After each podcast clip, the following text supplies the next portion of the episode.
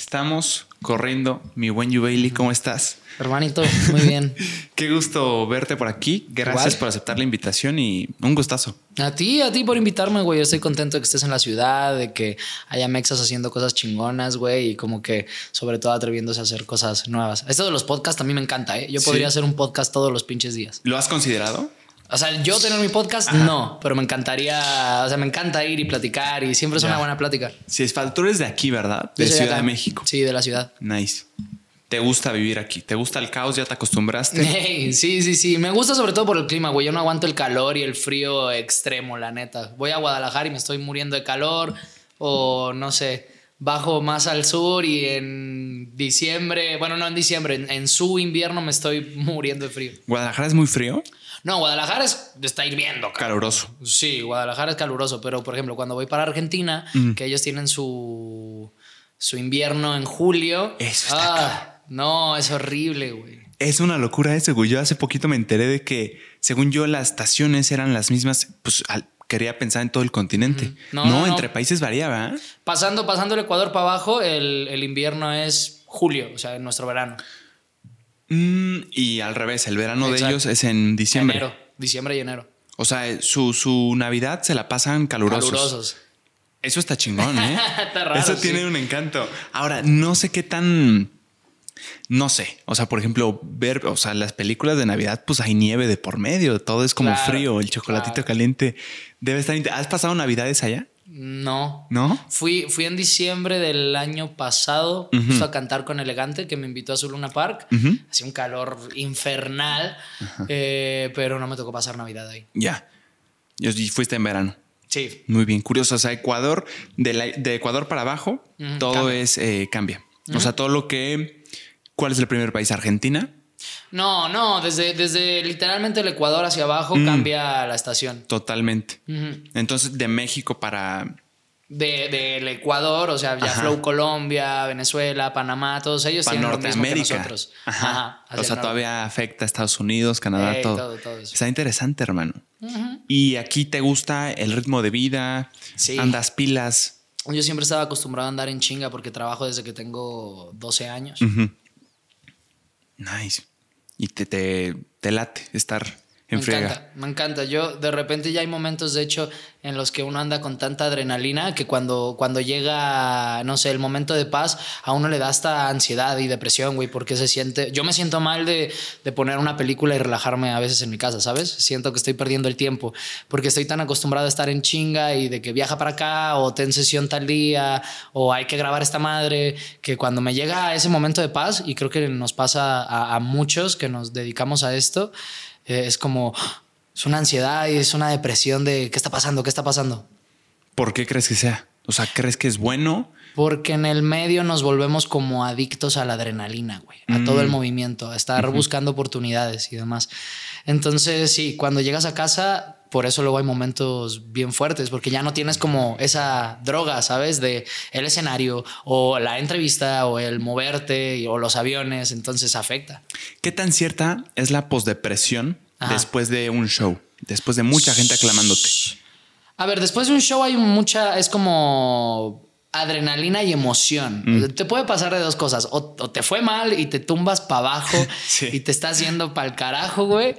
O te sientes el rey del mundo. No hay, no hay puntos medios. Eh, pero hay que aprender a controlar esa madre, güey. Porque al final, no sé, si te compras mucho esa película, eh, de repente vienen los madrazos, vienen las caídas, Sí, sí. ¿sabes? Como el, ¿por qué ya no me está yendo igual que antes? O pasa mucho eso. Pone, tú tuviste un show impresionante. La Ajá. mejor noche de tu vida dando show. ¿Ok? Llegas, no sé, al hotel, a tu casa, donde sea. Sí. ¿Sientes el madrazo de tranquilidad después de tanto... No, habitualmente después de un gran, gran show te vas con todo el equipo a festejar, güey. Ah, ok. Sales, cenas, la pasas increíble, vas con tus invitados, con tus amigos, lo que sea, ¿no? Eh, ya después llegas a casa y te vas a dormir tranquilo. Pero al día siguiente sí puede llegar a, a pesar el, oh, oh, oh, oh, espera, espera, ¿qué está pasando? Sí. Ya una vez que pasa el cansancio, pega eso, pega, pega el, ¿qué estoy haciendo? Y mi tiempo, y estoy perdiendo el tiempo y me van a comer el mandado. Sí, sí, es como una... Te sientes presionado todo el tiempo, güey. ¿Te pasaba eso en Tijuana? Que me decías que viviste allá. Yo viví en Tijuana, pero estuve haciendo otras cosas. En Tijuana, en Tijuana estuve cuatro meses con Badabun. Me buscaron para que eh, los ayudara como a montar una disquera. Eh, y estando allá, creo que más bien hice un grupo muy lindo de, amigos, güey. Eh, que les tengo un montón de cariño. Entonces, no, ahí lo que me pasaba es que estaba rodeado de 10 loquitos como yo que querían vivir de esto y del medio eh, y que les interesaban las mismas cosas. Entonces era todo el tiempo estar o saliendo a cenar o viéndolos. Era, era algo muy lindo, la neta, en su momento.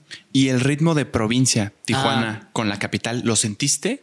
Allá también nos traían en chinga. Yo creo que por eso no mm. lo sentí tanto, güey. O sea, eh, uno de los puntos de los que se quejaban cuando, cuando pasa todo este desmadre de Badabun es este que, que, lo sobreexplotaban. Yo no lo sentía. Ese punto en particular, que en lo demás ni me quiero meter. Mm. Pero yo no lo sentía porque yo estaba acostumbrado a ese ritmo, ¿sabes? Como de levántate 6 de la mañana y llega 11 de la noche a la casa porque pues así desde chiquito trabajo así, güey. Qué cabrón, ¿cómo es tu rutina, Yubeli? ¿Cómo es la rutina de un artista? depende del tipo de día, eh, pero yo habitualmente me levanto, trato de desayunar algo, pero si no da el tiempo porque cuido más mis horas de sueño, mm. eh, pues me salgo corriendo, ¿no? ¿A me qué levanto, te mm, no, uy, yo, yo soy nocturno, entonces me duermo flow 3 a.m. y me estoy levantando a las 10, 10 y media, algo así. Porque habitualmente las sesiones se extienden. En la noche no sé por qué mm. somos más creativos, güey. ¿Sí? Sí, siempre pasa. Ah, qué curioso, güey. O será de cada persona. Habrá personas que sean más creativos en la mañana. Conozco muy poquita gente que le gusta mm. trabajar o hacer música temprano, güey. Y, ya son como cabrones que son señores serios y que saben su pedo, ¿sabes? No sé, Nampa mm. básico, por ejemplo. Nampa le gusta trabajar de día, no, no trabaja tanto de noche. Este, pero, pero son la minoría, ¿eh? Qué curioso, güey. En tiempos, o sea, uno pensaría que sí, como chance las cosas creativas se dan, pues todos los shows son, son en la noche, o sea, como que el medio se mueve en la noche. ¿Has intentado componer, producir en la mañana?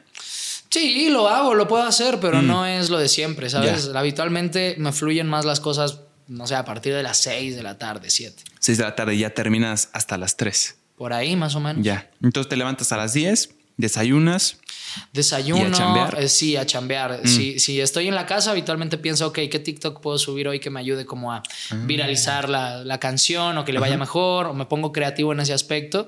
Eh, y si tengo que salir a hacer promoción, pues Padre mío es arréglese y acostúmbrese a que va a llegar a la casa hasta las 10 de la noche y le va a dar la vuelta a toda la ciudad, ¿no? Qué cabrón. O sea, en un día de promoción, ¿qué haces? ¿A dónde tienes que ir? Entrevista tras entrevista, güey. Y sobre todo en Ciudad de México es un pedo porque es gigante, güey. O sea, moverte aquí es un pedo porque una es en Polanco, la otra es en Palmas, la otra es en Roma. Sí, sí. No sé, te tienes que estar yendo por toda la ciudad. O sea, hacer promoción para un artista es entrevistas. Sí, entrevistas. Intentar dar a conocer lo que está sacando en ese momento. nice. Em, me imagino los tiempos son muy separados, ¿no? De que esta entrevista a las 10 y como estás en la Ciudad de México, el tráfico, el caos, esta es a las que no, no, no. Una a las 10, la otra a las 11, la otra a las 12. Ah, o sea, hay que aprovechar, güey. Se hacen dos, tres días de entrevistas y mm. es estate todo el bendito día ahí, güey. No paras. ¿Cómo cuánto dura cada entrevista? Mm. Promedio. Media hora más o menos. Media hora. O 15 minutos. Luego depende si estás en Radio Nacional o en tele, te dan 15 minutos, tienes que llegar una media hora antes, te esperas, pasas 15, 10 minutos en, televisión o en radio y pum, vas para afuera. Vámonos. Y eso tú lo mueves, alguien, alguien agenda todo eso por ti. Yo tengo mi publicista, pero luego mm. hay, hay, este, no sé, gente como tú que me escribe y que yo conozco porque he visto tu contenido y digo, a huevo, vamos a platicar, vamos a hacerlo. Sobre ah, todo a mí me gusta mucho eh, como que los proyectos mexas que veo que, que, que están haciendo las cosas bien, que mm. están dando a conocer cosas diferentes, nuevas, eh, llegar y platicar y no meto a un manager o a un publicista en medio, ¿sabes? Es como de, a huevo, cabrón, vamos a hacerlo, estamos entre compas. Ya, gracias hermano, te lo aprecio mucho.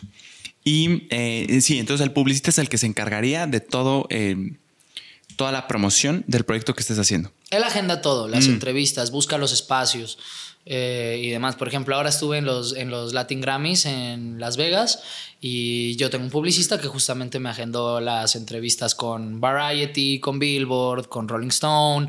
literalmente lo que hace es como marcarle a la gente que ya conoce él y decirle, eh, tengo a Jubaili en la ciudad, ¿te interesa? Mm. Y entonces ya uno, a los mismos medios le dicen, sí me interesa, no me interesa, y ya va hacia la entrevista, ¿no? Ah, nice, güey. Sí, estaría cañón que tú lo hicieras todo. Hay un punto en el que me no vuelvo loco, güey. Me sí, vuelvo claro. loco, ¿no? 100%. Mm. ¿Cómo te fue en los Grammys?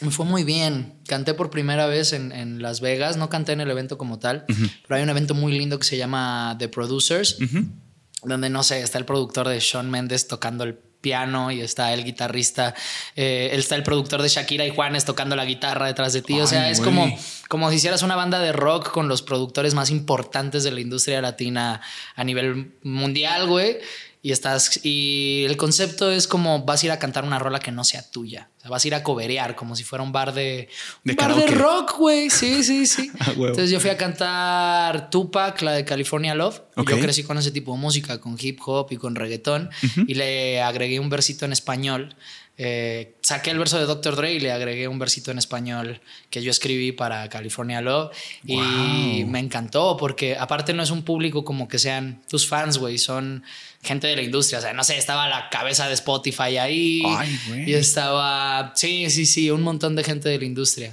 ¿Qué sientes al, ver eso, hermano? Al vivir cosas que no una persona promedio no vive. Te, da orgullo, te impone un poco, eh, ¿cómo, ¿qué te hace sentir? Pues de todo, orgulloso, claro, porque creo que para mí siempre ha sido un sueño estar en esa semana y estar haciendo cosas importantes. Y estoy literal en una banda de rock con, con gente que he admirado toda mi vida. Eh, y un poquito de todo también, claro, se siente la presión de hacerlo bien por toda la gente que está confiando en mí, en mi proyecto, ¿sabes? Yo tengo un equipo al cual cada vez que yo me subo a la tarima no soy solamente yo, yo tengo que representar mm. el trabajo que todos ellos están poniendo para mi proyecto, cabrón. Y ellos estaban ahí, o sea, no siempre tienes a todo tu equipo de trabajo mirándote cantar. Entonces, estuvo muy, muy lindo. Y sobre todo ayer vi una nota de Billboard Latin que uno sabe como cuando los medios solamente quieren cumplir. Así como de, ah, sí, voy a hacer la nota porque sí, me lo trajo tal persona, huevo. Pero empecé a leerla y decía que me vio en el evento y que volteó la cabeza y que le encantó y que no sé qué. Entonces se sintió una nota muy personal y, que Billboard diga eso para mí ya es como, ah, ok, se hizo bien, güey, a huevo, se hizo bien. O sea, le metió esfuerzo. Exacto. Y había intención en esa nota. sí, o sea, sí. sí, hay como notas que dices, pues, eh, tengo que cumplir, vamos a hacer, vamos a hacerlo bien, pero tú puedes notar cuando alguien, ajá, cuando, alguien le gustó. algo, sí. Ya. Síndrome del impostor, Bailey, te ha dado. el síndrome del impostor es que empiezas a tener éxito, pero tú mismo te autosaboteas y piensas que todo ese éxito chance no te lo mereces, no sé si debería estar aquí, eh, no sé si, si fue por mí mismo, o sea, es, muy normal en los artistas, eh, los artistas gigantes de la industria que han eh, expresado que les ha pasado esto, así como, güey, ¿qué estoy haciendo aquí? ¿Te ha mm. pasado en algún nivel? No, fíjate que a mí lo que me ha pasado es que me deprimo, güey. O sea, me no es como de, ah, ¿qué hago aquí o no me lo merezco porque sé que trabajo un chingo. Pero mm, a veces como que le vendemos una película a la gente, güey. Le tratamos de vender un, un éxito que no es tan, tan así, ¿sabes? O sea, yo se lo mm. digo a mucha gente, así, sí, qué chingón lo de Las Vegas, qué chingón esto, qué chingón aquello. Pero pues, yo sé que estoy en un proceso. O sea, como que me trato de mantener humilde y a veces eso me, me echa más para abajo, güey. O sea, como que yo no valoro tanto las cosas que estoy haciendo. Mm. Eh, ajá. Eh, pero no, eso, eso del síndrome de impostor, fíjate que nunca lo he sentido. Yo, yo sí me siento muy orgulloso de. Y sé que me ha costado un chingo llegar al, lugar en donde estoy, ¿sabes? Ya. Sí, eso es un tema curioso. Porque te digo que hay artistas que dices tú, güey, 100% se lo merece, todo el mundo lo sabe. Y el pensar que él mismo, ella misma, a veces tiene duda en sí mismo, está, está cañón. Te digo que a mí lo que me pasa es que de repente me, tiro yo mismo para abajo, güey. Es como de, mm. sí, esto es un logro, pero me falta mucho, me falta esto, me mm. falta aquello. Entonces me tiro un poquito para abajo y, ahora me he estado concentrando mucho en mejorar como persona, güey. Esta carrera te... y estar bien de acá, porque esta carrera te exige mucho ese pedo, güey. Si a ti te llega el éxito y no sabes cómo manejarlo y no estás estable en, un piso firme, te caes rapidísimo, güey, porque empiezas a cometer errores, a tratar mal a la gente, o sea, es un pedo de, de literal estar en equilibrio acá y me he tomado mucho el tiempo para estar como ahí, encontrar eso, güey. Porque hace unos años, hace unos meses yo no lo tenía. Y la, y la cagaba mucho por eso, o sea, por mis pensamientos. ¿Crees que es un paso necesario y normal? El hecho de que se te llegue a subir por vivir experiencias que no todos, güey, por estar en perras Las Vegas, con artistas que admiras, con los jefes de jefes. ¿Es normal? Sí es normal que se te suba, pero bueno, a ver, yo llevo 14 años en este pedo, ¿sabes? Mm. A mí lo, lo que me está pasando hoy por hoy, que estoy muy feliz y muy agradecido, no se me sube, sé que faltan muchas cosas todavía. Claro. Eh, a mí en realidad se me subió antes, cuando tenía, no sé, unos 14 años. Yo a los 12 ah. años hice mi primera telenovela. Mm, me entré al CEA infantil a los 10 años, a los 12 me graduó y literalmente a los dos meses me llamaron a castear para Mañanas para siempre y me quedé. no, tuve tiempo ni de pensar si lo querías ni nada, ¿sabes? Fue como, ok, ya empezó este pedo a trabajar. Vámonos. Ajá. Eh, y cuando hice eso, fue una, fue una novela a la que le fue bien cabrón, güey. Este, entonces ya llegaba un punto en donde yo salía a la calle y no, no podía, ¿sabes? Ay, sí, güey. Ajá, o sea, eran, eran foto tras foto y tenía 12 años. En ese momento sí, la cabeza me, se me comió.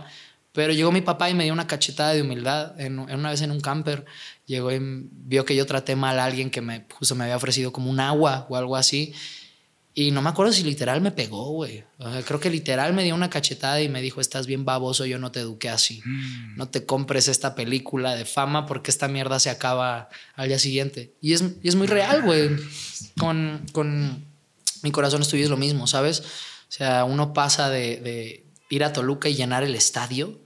Eh, literalmente llenamos el estadio para el final de la novela. A, no sé, un año después que que ya no pase nada. Son, madre, son madres muy efímeras, güey. Uno tiene que concentrarse más bien en hacer lo que ama y hacerlo de corazón y no estar buscando la fama eh, y estar firme en su mente, decir, estoy haciendo las cosas bien. Llegará otro, otro éxito, ¿sabes? ¿Qué sentiste cuando tu papá te dijo, hey, yo no te eduqué así, no te compres esto, se te está subiendo? ¿Te enojaste, güey? ¿Sabías que era cierto? ¿Te dolió? ¿O seguiste en tu papel de... o sea, de arranque tenía 12 años, güey. O sea, 12 pinches años. ¿Sabes? este. un niñito inmamable, me imagino. Pues me sacó de pedo, cabrón. Me sacó de pedo porque dije, a la madre, pues según yo no le estaba tratando mal o no me di cuenta. Pero fue una mm. lección que se me quedó para toda la vida, güey. O sea, como que. Y sobre todo, de repente yo llego a foros y veo que a mí me tratan muy bien porque yo soy el artista y lo que sea, pero menosprecian al que está barriendo o al que está manejando la cámara. Ay, cabrón, a mí eso hace que me arda la sangre, cabrón. Me, me hierve, me hierve. Porque fue una lección que me dio mi papá. A todos se les trata por igual como personas. Eh, y la vida da muchas vueltas también, güey. O sea, hoy por hoy tú te puedes sentir muy chingón, pero mañana, el día que tú trataste como el, de la chingada, puedes necesitar de él también, güey. Y más allá de ese pedo, simplemente el hecho de que todos somos personas, todos sufrimos de, cualquier cosa todos los días, tenemos nuestros propios pedos, y no se vale que llegue un pendejo prepotente que se compra la película a tratarte mal, güey. Eso no se vale. De acuerdo. ¿Crees que si tu papá no te hubiera dado esa cachetada de humildad en ese momento, hubieras... Si no me lo hubiera dado él, me lo hubiera dado la vida. Mm. Punta, güey, ¿sabes? O sea... Es no es la única vez que me ha tocado así como de bajarme al piso y decir, ay cabrón, ay cabrón, no te sientas tanto pendejo, ¿sabes? Sí. Este, y nos, y nos va, y nos pasa a todos, güey. Hasta el más exitoso, si no tiene los pies bien en la tierra, viene en la tierra, se cae y le toca aprender, güey. Ve a Justin Bieber. Honestamente, ese es un gran ejemplo, güey. Era el tipo más famoso, el tipo más exitoso del mundo y la empezó a cagar y la empezó a cagar. Se desapareció para aprender, güey, ¿sabes? Para poner esos pies en la tierra y después regresó bien pinches fuerte otra vez. Sí. ¡Pum! Porque, porque si no le dio la cachetada a su jefe de humildad, la vida te la da. Eso, hasta más fuerte llegó, incluso. Sí, sí. ¿Crees que si hubiera habido un papá como el que tú, como el que a ti te dio esa cachetada de humildad, en el caso que pusiste de Justin, sí. ¿hubiera aprendido más rápido? Ay, no sé, no me quiero poner a hablar de. Yo no conozco ni estoy cercano a, él, ¿sabes? No sé cómo lo educó su papá. Eh, pero eso viene así totalmente de la educación, mano. Sí, a lo que voy, tener como una persona que siempre te ponga los pies en la tierra creo que es, sano, ¿no? En cualquier caso. Ya. Qué, bonito es esa lección de tu, de tu jefe, hermano. Sí.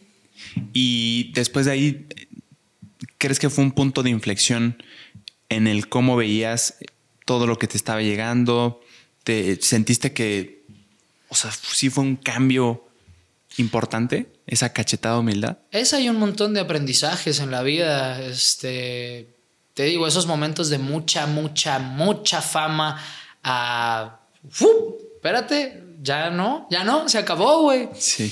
Este, son fuertes, son muy fuertes, pero siempre me, recuerdan lo que te acabo de decir, como de no trabajar por la fama, sino trabajar porque amas algo y, y apreciar cada resultado, paso a paso. Ahorita me decías que de chiquito te encantaba el hip hop. Sí. Eh, ¿Qué oías? ¿Qué Dr. Dre, Snoop Dogg, Eminem, 50 Cent. Yo me dedico a la música por, por Eminem, por Lose Yourself, porque me acuerdo que cuando escuché esa canción yo ni siquiera entendía lo que estaba diciendo. Eh, de hecho, yo aprendí a hablar inglés por el rap y por la televisión, las películas o lo que me encontraba en, en YouTube. eh, pero sí, porque yo decía, yo quiero entender lo que está diciendo este cabrón porque me hace sentir demasiadas cosas. Y yo a mis 10 años yo rapeaba, 10, 12 años yo, yo rapeaba la canción de Lose Yourself de Eminem, guachaguachando, ¿no? And yourself music, the mom, go. Pero, pero sí. Qué cañón, Yubeli. ¿Qué te hacía? O sea, está cañón como la música sin que tú entiendas la letra te puede transmitir algo. ¿Qué sentías, hermano? ¿Por qué crees que pase eso? No sé, no sé por qué. Yo creo que es el poder de la música, literal, y el mensaje tan fuerte que daban estos, estas leyendas, ¿no? Yo, yo siempre fui como un niño medio rebelde, güey, en cuestión de que no me gustaba seguir la corriente mm. de lo que se supone que se tenía que hacer. Un poquito contradictorio porque trabajé en Televisa un rato, ¿no? Pero, pero de raíz yo soy así. Ah, entonces, como que eso me transmitía, güey. Lo poquito que llegaba a entender decía, a huevo, cabrón. El fronteo, what's the difference between me and you, me and you? Uf, yo me, me sentía poderoso, carajo. ¿Fue la primera canción que escuchaste de Eminem? Lose, Yourself, Sí. Y después de ahí me imagino te clavaste. Sí, todas, todas y todo. Eh, yo, yo, usaba mucho LimeWire. No sé si te acuerdas de esa madre. No me acuerdo, pero la he oído. Era como una especie de Ares, ¿no? que esa es la que sí, me tocó a mí. Ajá, es como Ares. Estaban como a la par, güey. Y LimeWire, cuando tú buscabas, no sé, Eminem, te aparecían las colaboraciones. Entonces de Eminem yo, ah. yo encontraba a Nate Dogg o a, no sé, demás. Después me metí al, al rock. Y por Aerosmith me volví a adentrar al, al, rap por una canción que tienen con Run DMC, el remix de Walk This Way. Y dije, ay, ¿qué es esto? Me, me terminé enamorando 100% del rap y descubrí más música a raíz de eso. O sea, en Livewire tú ponías el artista que quisieras y te arrojaba, obviamente, más resultados de su música y colaboraciones. Todo, todo, todo, todo. O sea, podemos encontrar todas las canciones del artista que quisieras, güey. Era música pirateada. Sí, pues. claro, claro. Pero, o sea, buen motor de búsqueda, eso me dice, hermano. son unos genios, güey, porque cuando lo descargabas en tu computadora para buscar X canción, te chingaba todo el, todos los discos que tú tenías guardados en tu computadora y los metía a su base de datos. Unos genios, güey. Sí, 100%. ¿Por qué crees que Eminem se convirtió en lo que es? Un rapero tremendo. ¿Qué, mm. ¿qué se necesita, güey, para para colocarte como leyenda ya. Bueno, el talento es innegable, ¿no? El tipo rapea como un animal, escribe como un mm. animal, es muy real. Este, y, yo creo que porque fue muy fiel a lo, que, a lo que él era y no trataba de mentirle a la gente, güey. Él sabía que la gente le tenía prejuicios por ser blanco en un mundo de negros. Este, y que era el primero y que era una punta de lanza, güey. Ah, y nunca lo ocultó. Nunca trató de decir, no, a mí me la dan. Esa, esa falsa película de yo soy famoso. Él aceptaba el hate y decía, me vas a tirar. Tírame, cabrón. Aquí estoy para responderte de frente. Este, y yo creo que por eso, güey, porque fue real. O sea, lo hacía suyo. Ajá. No intentaba evitar, no intentaba confrontar, sino decir sí y qué. Sí, sí, sí, y estás equivocado y te voy a decir por qué. Taca, taca, taca, taca, rap, rap, rap, rap. Sí, ahora, y como decías, su talento es innegable, eso sí. ¿Qué crees que se necesita eh, en el rap para, para reventarla, hermano? ¿Es más escritura? ¿Es más delivery? ¿El cómo, el flow que tienes? Es una mezcla de todo, pero yo mm. creo que las letras, el mensaje. Si tú tienes un mensaje poderoso, eh, vas a llegar a la gente que quieres llegar. M. Malafé, por ejemplo, de acá, de México. Ese cabrón tiene unas letras espectaculares, güey. O sea, muy reales, ¿sabes? O sea, te está contando una realidad con la cual te identificas, güey. Esa es la magia que tiene M. Mm. Malafé. Yo creo que va sobre todo en las letras, güey. Me imagino es muy necesario, esencial ser sincero.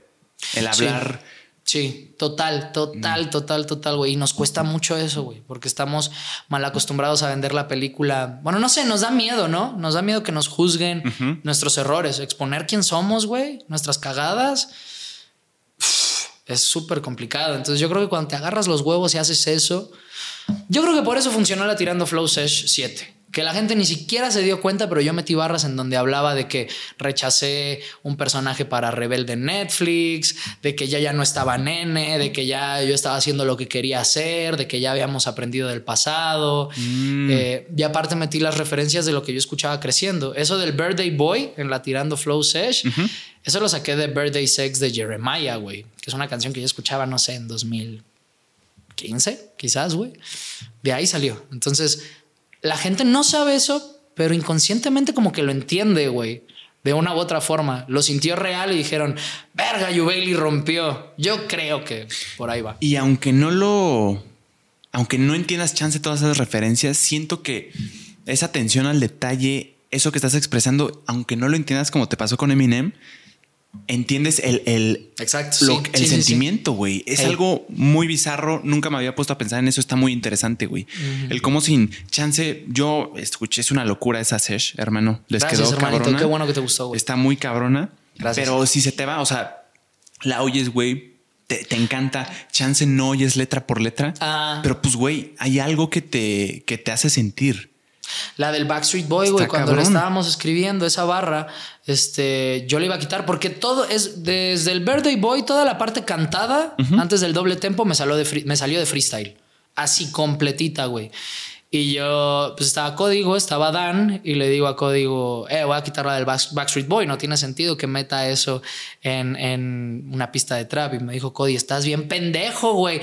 ¿Cómo vas a quitarlo del Backstreet Boy? Diles que eres popero, cabrón, que hasta en un pop les partes. Y yo dije, mm. ah, ok, bueno, va. Y ya como Código, que es una leyenda del, del freestyle y del rap, y es, un, es mi hermano, lo adoro me dio esa, esa validez. Yo dije, eh, güey, si código me está diciendo que esto está bien, me vale verga lo que tres pinches haters en redes me vayan a decir, ¿sabes? Claro. Estoy con los grandes, cabrón. Y los grandes me, lo me la están dando. Claro. Qué chingón. ¿Viste 8 Mile? Sí, sí claro. Locura, ¿no? Me encanta. Uy, qué locura. De rap, todo. O sea, yo me enamoré de la cultura con esa película. Es, es un, está muy buena. Eh, aparte, la actúa, ¿no? Eminem es el que hace el papel. Es el protagonista. Y te lleva por toda su, su vida. Su vida, hermano. Está, está tremenda. Eminem fue el primer rapero que oíste. Seguramente no fue el primero, pero fue el que me impactó. Mm. Fue el que me hizo querer dedicarme a la música. Y te, ahí te inmiscuiste en todo el hip hop, me imagino. En el hip hop y en el rock y en el reggae. Yo soy melómano, güey. A mí me encanta. Yo escucho de todo. Eh, yo digo que a mí me gusta la música con carácter. O sea, que sea real, justamente. Que no sea algo plástico nada más por, por hacerse, sino que te esté contando algo, diciendo y transmitiendo algo. Entonces no me importa el género, mientras que tenga eso, venga. Bob Marley me encanta. Bueno, este, sí, ACDC, Guns N' Roses me encanta.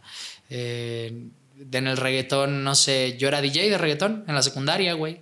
Este, y yo tocaba Tranquila de J Balvin y, J Álvarez La Pregunta y Wisin y Yandel. Eh, se me hacía música con carácter, güey. En tu opinión, Yubeili, los tres mejores raperos de la historia. Ay, no sé, es muy difícil decir eso, güey. Y sobre todo, siendo muy honesto, creo que a nivel hispanohablante tenemos mejores raperos, güey. Que los gringos. O sea, a nivel letra, sobre todo, güey. Mm. Em, pero a ver. Gringos. Voy a decir gringos porque es una cultura que conozco hasta más. Ok. Eh, del, del rap. Eminem, Tupac. ¿Cómo escribía Tupac, güey? Y. 50. 50 50 por la manera en la que. Sí, güey. Es que el delivery de 50 es una cosa brutal, cabrón. O sea, 3, 2, 1, los tres. Eh, o no, sea, Eminem, Tupac y después 50. Ah, ok, primero, segundo y tercero. Sí. No, y hay un montón más. ¿eh? No quiero que se me pongan pesados no, ahí. Claro. no mencionaste a tal, que la verga. Yo sé que hay un chingo más, esos son mis tres favoritos. No, y es, es muy difícil. Chance, mi pregunta fue muy compleja, no, es que es imposible contestarte eso, güey. Sí, claro. Sí, es cierto. Hay muchísimos, güey, raperos, ¿verdad? Sí, sí, sí. ¿Has, escuchado rap de otro país europeo, por ejemplo, de otro continente? Obvio, obvio. El, rap español, Nach, mm. Porta, claro. Ah, bueno, el Porta, ¿eh? Sí, sí, sí. Sí, son una locura. En otro idioma que no entiendas.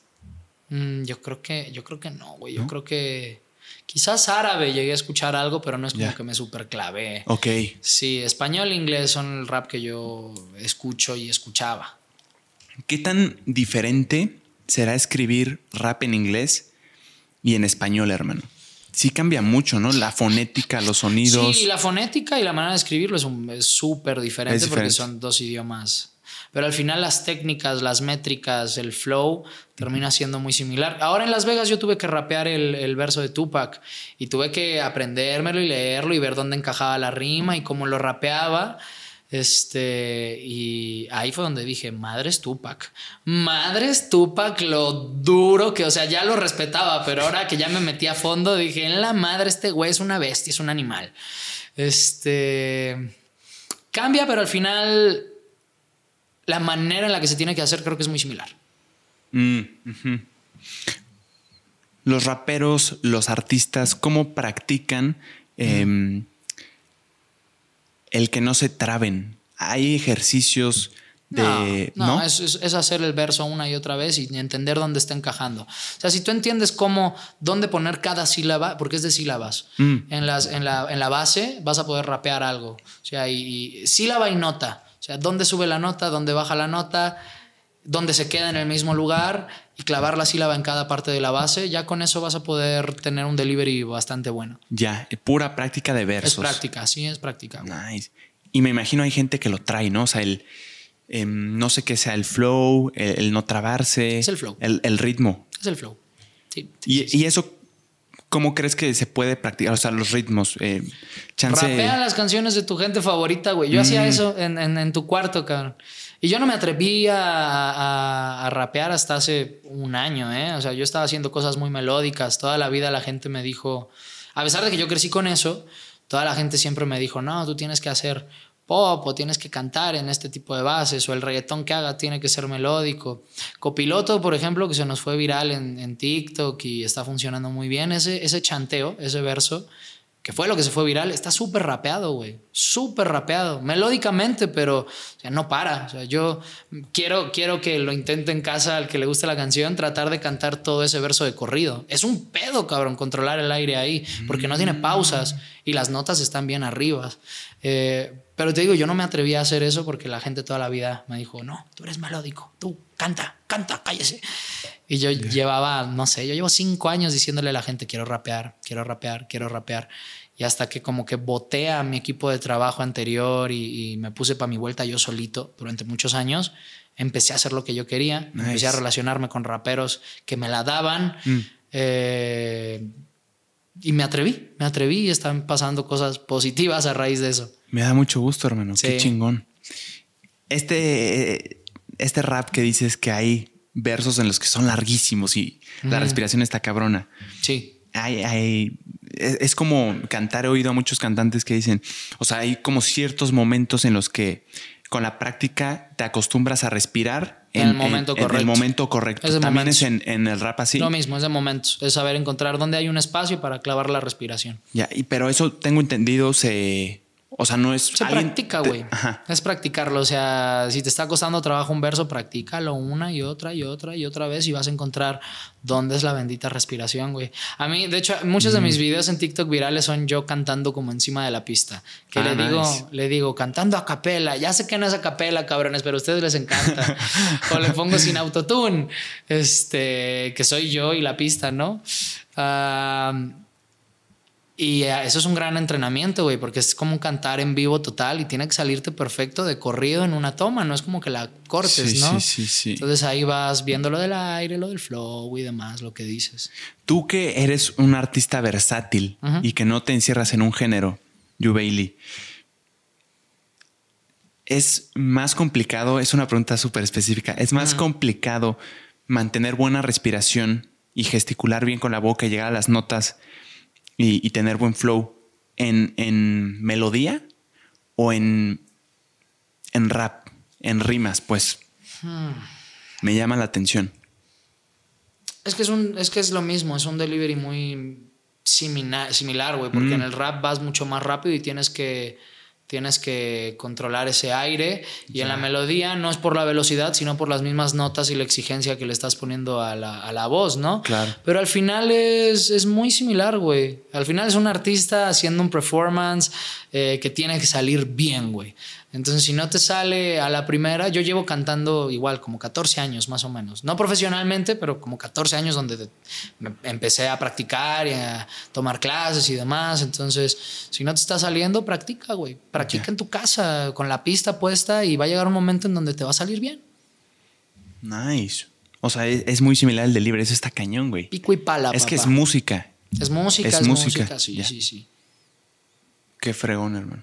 Ajá hip hop, hip rock también te fascinó de chico. Sí, el rock me encanta, cabrón. ¿Qué, bandas fueron las, las de tu infancia, las de tu adolescencia, güey? Las que... Deep Purple, Enanitos Verdes, ACDC, Guns N' Roses, Pink Floyd, Led Zeppelin, un poquito de todo. Yo escuché de todo.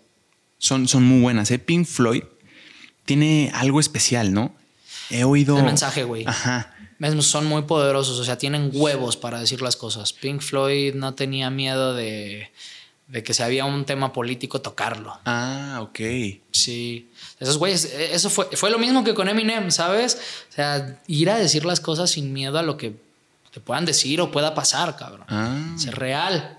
No, no sabía eso, o sea, hablaban como Claro. Como Another brick in the wall. Es como, es como decirles, este pinche sistema está jodido, ¿qué le están enseñando a los niños? El video también es muy sobre eso. Están en la escuela lavándoles el cerebro. Sí. Además, tengo entendido, tienen algo especial, que algunos de sus álbums eh, están fuera de lo convencional, ¿no? O sea, como cuentan como una historia y, literal hay canciones que duran 30 segundos que nada más sirvieron de intro o de conclusión para Ahí te fallo, no fui nunca tan fan, pero o sea, tenía, tenía no sé, siete, ocho canciones de Pink Floyd que me gustaban mucho que escuchaba. Money, tum, tum, tum, tum, ¿Sabes? Pero no me sé su discografía. no, ni yo. Pero me platicaron hace poquito y dije, wow, está muy interesante. A huevo. Mm, reggaetón también estuvo presente. Desde los 14 años. O sea, después de, esta, de este madrazo como con la novela y demás, yo me salgo de la actuación porque dije, aquí hay algo raro, güey. No entendía, estaba muy chiquito y no entendía qué estaba pasando a mi alrededor, como que es como cuando no entiendes el sarcasmo de alguien y tú te quedas así como de, con la vibra así de, ¿qué está pasando, güey? Así me sentía yo todo el tiempo.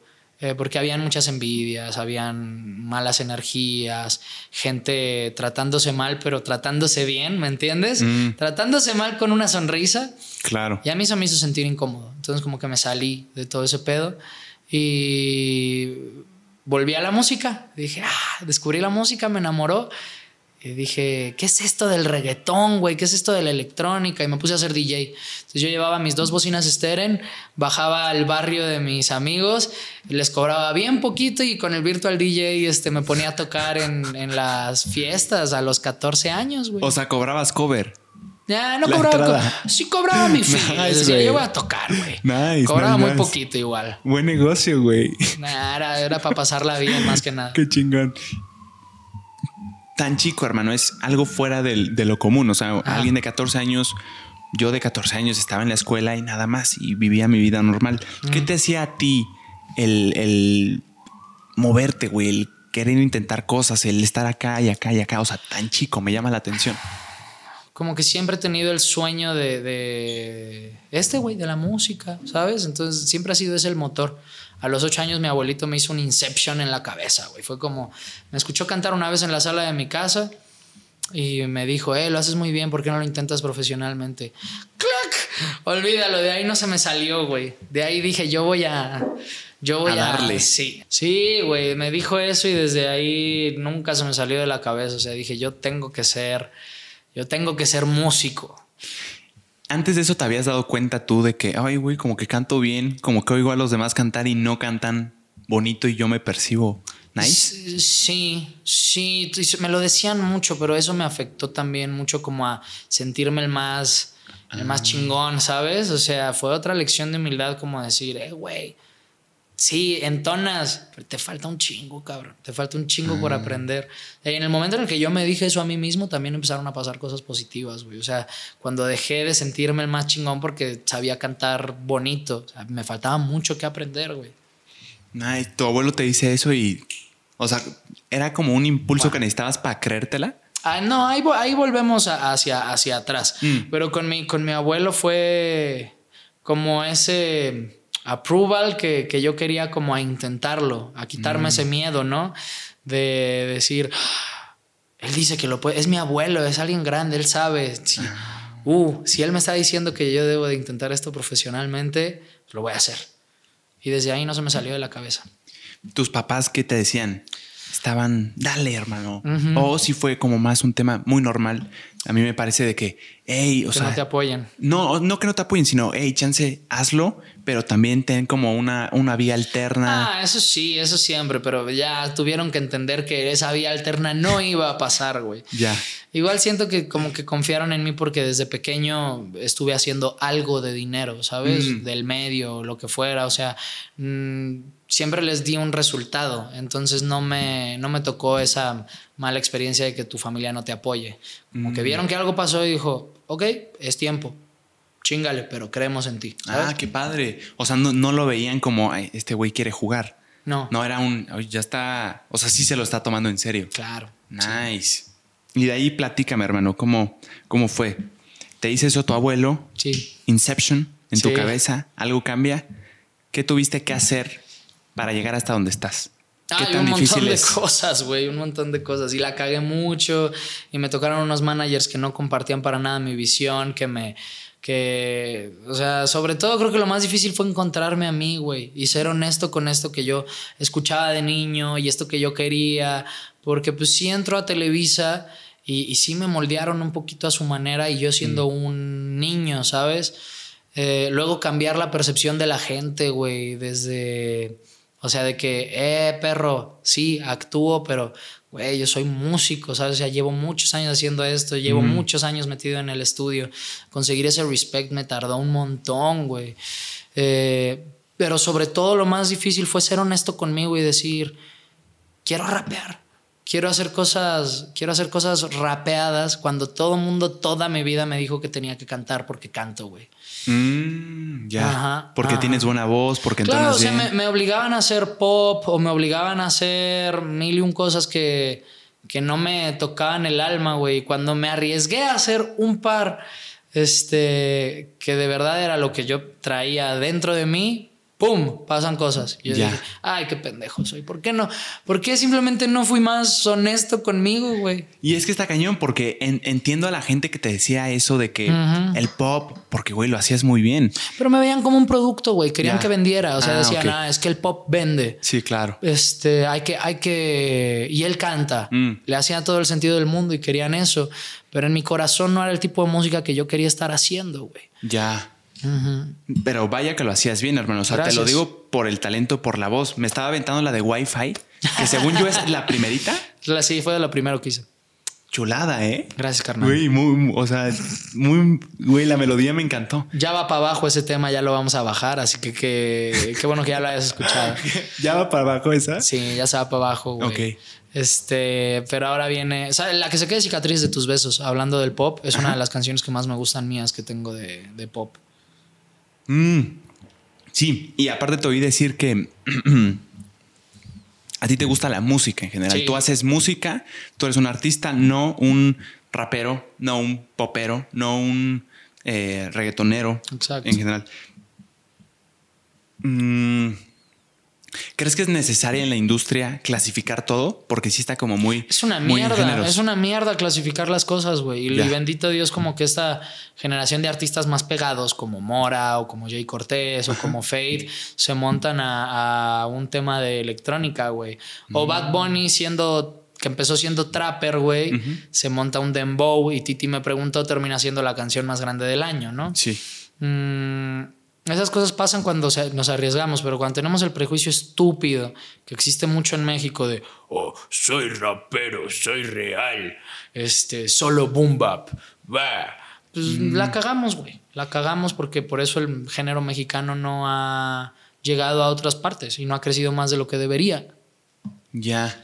Hablando como de la industria musical, es eh, chance los Em, tiene sentido pensar, me hace sentido que les conviene tener eh, clasificados como los géneros como para producir, como tú dices, valga la redundancia, productos e irse sobre una misma línea. ¿Crees que es por eso que la industria siente la necesidad de, de clasificar? No, a ver, creo que cada artista tiene que entender cuál es su camino y entonces agarrar ese camino. Si yo soy mm. muy bueno haciendo reggaetón, me voy a hacer reggaetonero, ¿me entiendes? Si ver, ver en qué lugar, o sea, eh, saber lo que quiere hacer uno y defenderlo a mm. muerte, ¿sabes? Creo que de ahí viene a clasificar. Pero ya cuando entra a tu cabeza esta mentalidad de solo voy a hacer esto, o un manager te dice, solo haz esto, nos matan como artistas, güey. Nos matan porque la creatividad se nos apaga a la mierda, güey. O sea, porque un día queremos hacer una cumbia, ¿sabes? Y a lo mejor nunca va a ver la luz. Pero si ya entras al estudio con esa idea de ¿para qué la hago? Si nunca la va a escuchar la gente, nos matan toda la creatividad, güey, y nos matan a mm. nosotros, güey. Por eso yo siento que, que encontrar un buen management y una buena disquera que te escuche es lo más importante en este negocio, güey tiene todo el sentido del mundo, Yubel, y yo no lo había visto así. De que si te, o sea, si dicen, claro que eres bueno en cierto género, claro que funciona ahorita este género, pero si tú quieres hacer otra cosa, claro que te limita tu creatividad para no. Si no te dejan hacerlo, te lo juro que es mm. horrible, güey. O sea, cuando te dicen no hagas esto, tú dices, pero ¿por qué chingados no, güey? Está cabrón, ¿sabes? Escúchalo. ¿Dónde crees que hay un equilibrio entre esto está funcionando, me gusta, pero me gusta más este e intentar sobrellevar las dos. Una para el público, una para ti. así tiene que ser, porque tenemos que comer de esto también, ¿sabes?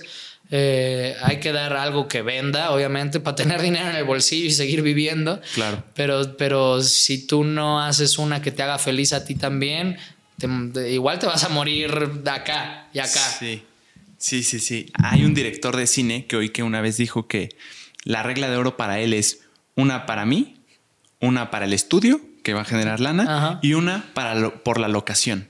Una porque me van a llevar a Irlanda a grabar y quiero conocer Irlanda, güey. Me hizo, mucho, me hizo mucho clic cuando dijiste eso, güey. Es, sano, ¿no? O sea, tener un... Eso está funcionando. Y también lo veo como para...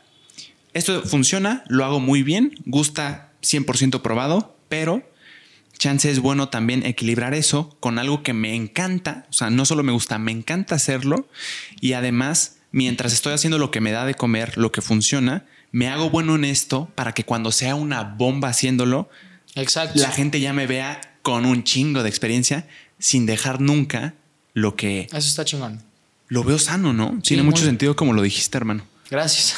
me hizo más sentido como lo dijiste tú. No, no, no. yo estoy curioso, neta. E, esto de la industria musical de géneros lo he oído de muchos artistas, pero yo como no, como nada más, eh, ¿cómo se dice, güey? Cliente de la música. Sí, solo escucho. Audiencia, pues digo, güey, pues ¿qué tiene de malo lo, o sea, encerrar algo en géneros?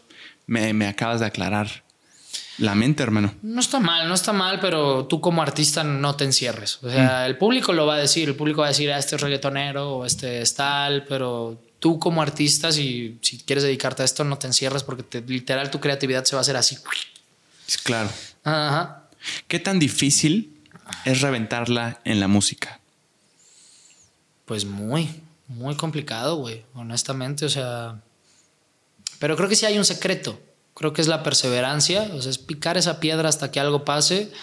Y yo no me considero que esté reventado, ¿sabes? O sea, yo considero que están empezando a pasar cosas interesantes conmigo y bonitas, como lo de Billboard y lo de Las Vegas, pero eso ha sido a raíz de no dejar de picar esa bendita piedra y de aprender de los otros, güey. O sea, yo me meto a un estudio con Elegante o me meto a un estudio con Snow the Product con quien quieras y absorbo y aprendo de ellos también, ¿sabes? Eh, entonces hay que nutrirnos, no hay que ser tan ególatras como a decir, yo soy el más duro, puñeta. esa mentalidad te va a llevar a nada, cabrón. Platícame un poco de cómo has picado piedra, hermano. Creo que puede ser muy valioso para la gente que que tenga, eh, que, le, que quiera empezar? Uy, como picado piedra, mano. Pues mira, desde invertir todos mis ahorros como actor cuando era un niño en la música y que me los robaran y tener que empezar de cero desde ahí, hasta tener que estar metido en una camioneta viajando a tres ciudades diferentes en el mismo día sin que me paguen, sin nada, solamente para que conozcan mi música. Yo hice mm. muchas giras de escuela. Es muy divertido ver de repente los comentarios en, en TikTok de ese güey vino a mi secundaria. Sí, yo hice un chingo. Hice un chingo. Con el pop, que no era lo que te digo, a mí me, me encantaba, pero pues, o sea, si algo soy yo es trabajador, güey. Habían días que hacíamos cuatro shows en Guadalajara, agarrábamos la camioneta, llegábamos a León para hacer uno en la noche, nos levantábamos al día siguiente a hacer entrevistas, otro show. O sea, esa chinga de, ese sacrificio de no comer bien, no dormir bien, es parte de eso. De repente, pues no sé, tragar mierda. A mí me ha tocado tragar mucha mierda, güey. O sea, desaires y malos tratos de un montón de gente que, que pues literal me lo tuve, me, lo tuve que tragar, güey, decir que me menospreciaran o, me malandrearan en, de repente en ciertos sitios.